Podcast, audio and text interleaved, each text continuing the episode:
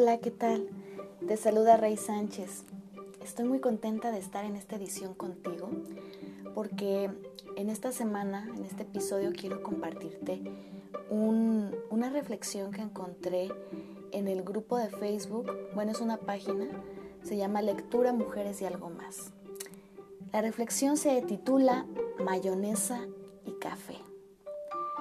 Dice así, cuando las cosas en la vida parecen demasiado, cuando 24 horas al día no son suficientes, recuerda el frasco de mayonesa y el de café. Un profesor delante de su clase de filosofía, sin decir palabra, tomó un frasco grande y vacío de mayonesa. Procedió a llenarlo con pelotas de golf.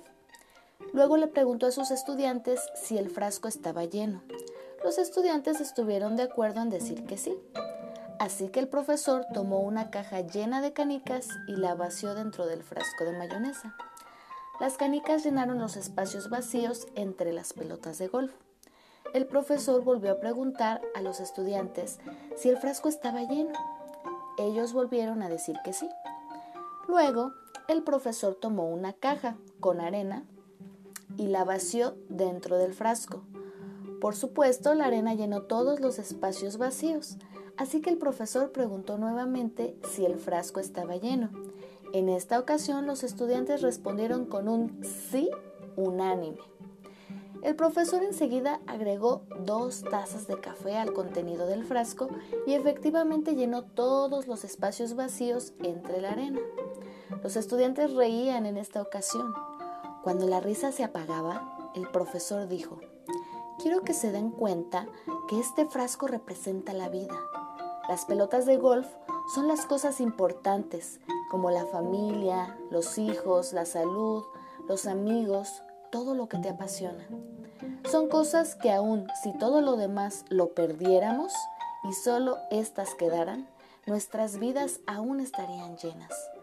Las canicas son las otras cosas que importan, como el trabajo, la casa, el auto, etc.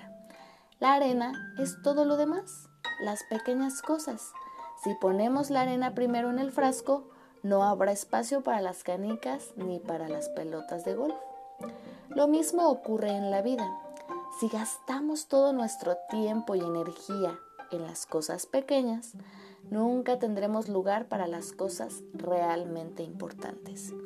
Presta atención a las cosas que son cruciales para tu felicidad. Juega con tus hijos, tómate tiempo para asistir al doctor, ve con tu pareja a cenar, practica tu deporte o afición favorita. Siempre habrá tiempo para limpiar la casa y reparar la llave del agua. Ocúpate de las pelotas de golf primero, de las cosas que realmente importan. Establece tus prioridades, el resto es solo arena. Uno de los estudiantes levantó la mano y preguntó qué representaba el café.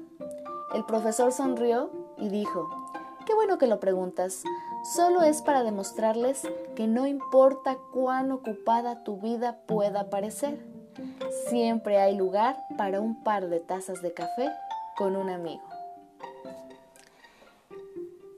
Terminado el relato, pues quiero compartirte cómo me sentí cuando leí este, esta reflexión. Porque muchas veces la excusa es esa, es que no tengo tiempo, es que estoy muy ocupado y realmente lo que sucede es que establecemos ciertas prioridades de manera consciente o inconsciente. En tanto, a lo mejor sí hay mucho deseo de, pero estamos tan metidos en pues sí, en la inercia de la vida y te vas a encontrar que, en, mis, en mis podcasts me refiero mucho a eso, la inercia de la vida, la inercia de la vida y cómo estamos metidos ahí hasta que no hacemos nosotros mismos un alto, un stop y, de alguna manera eh, miramos con calma qué está pasando y entonces actuamos en consecuencia es que podremos salirnos un poquito de esa dinámica, que tampoco está mal, porque a final de cuentas vas estableciendo rutinas y hábitos en tu vida. Entonces, vuelvo al punto. En el momento en que decimos, vamos a establecer un tiempo para desarrollar las actividades, convivir con las personas que queremos, entonces estamos tomando autoridad y responsabilidad acerca de nuestro tiempo. Y a final de cuentas, cada quien es dueño de cómo lo gestiona, lo maneja, lo hace productivo o lo malgasta.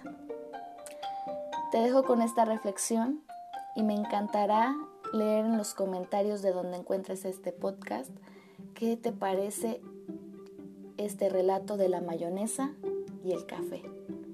Te mando un abrazo y deseo que tengas un excelente día.